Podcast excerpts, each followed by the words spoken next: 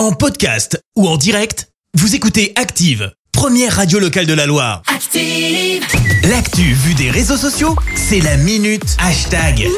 Il est temps de parler de ce qui a buzzé sur les réseaux sociaux avec toi Clémence. Ouais, ce matin, on va parler foot. Hein. Bah oui, qui dit match de l'équipe de France et défaite de l'équipe de France. Ah ouais, Dit aussi haters qui se déchaînent sur Twitter. ça m'étonne On vous le rappelle, on a perdu 2-0 face au Danemark en Ligue des Arrête. Nations hier soir. On commence donc avec Neki qui écrit le match de l'équipe de France ce soir et tu vois une capture d'écran et une légende. On fait acte de présence, rien de plus. Nathan confirme, ramenez-moi à cette époque où on ne faisait pas de la figuration et tu vois les Bleus de 2018 qui ont donc décroché le titre de champion du monde. Ouais, Euh. Tapadibal est aussi nostalgique. Il écrit un seul être vous manque et tout est dépeuplé. Et tu vois une photo d'Engolo Kanté. On vous le rappelle, il est blessé. Il Ah, n'est donc c'est pas présent. Il manque. Euh, Fadel va encore plus loin. Les bleus sur le papier, tu vois un lion assez féroce Oui. versus les bleus sur le terrain.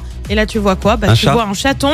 Lavoine en a après Benjamin Pavard. Je te lis ce qu'il a écrit. Euh, Pavard, on peut au moins lui reconnaître qu'il est constant dans la nullité. Réussir aucun centre à ce point, c'est prodigieux. Vrai. Romain, lui, fait référence à l'actu. Pogba devant sa télé et tu vois un médium, référence Ah non. au marabout qui aurait été payé pour avoir une influence sur Kylian Mbappé. Propos démentis hein, au passage par Paul Pogba.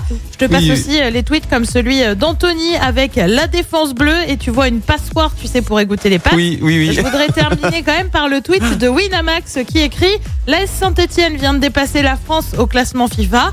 Voilà, voilà. Oh non. Tweet Ils liké plus de osés. 2000 Oh fois. non. Non, on valide pas ça. Alors on se calme. Non. Oui, on est descendu en Ligue 2. Oui. Oui. ça va pas super fort en Ligue 2. Ouais. Mais on va se relever, enfin du moins, on espère. Et puis en attendant, il y a quand même juste euh, Saliba, il était vert. Pour info, Winamax. On passe Oh, ça là. Juste comme ça. Il joue en équipe de France, voilà. Après, euh, concernant le maraboutage de Mbappé, j'ai l'impression que ça a fonctionné hier soir. Hein. Euh, 67, 68, 70e, il frappe et à chaque fois le ballon, il est arrêté. Ah, patatras. Comme par hasard. Coïncidence Je ne sais pas.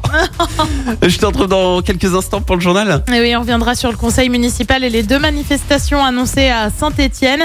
Une cycliste de 20 ans projetée sur 20 mètres sur la commune des Salles. Le budget 2023 au menu du conseil des ministres. Et puis en foot, ben, on vous le rappelle, hein, les Bleus s'inclinent face au Danemark 2-0. Merci Clémence, à tout à l'heure. Merci, vous avez écouté Active Radio, la première radio locale de la Loire. Active.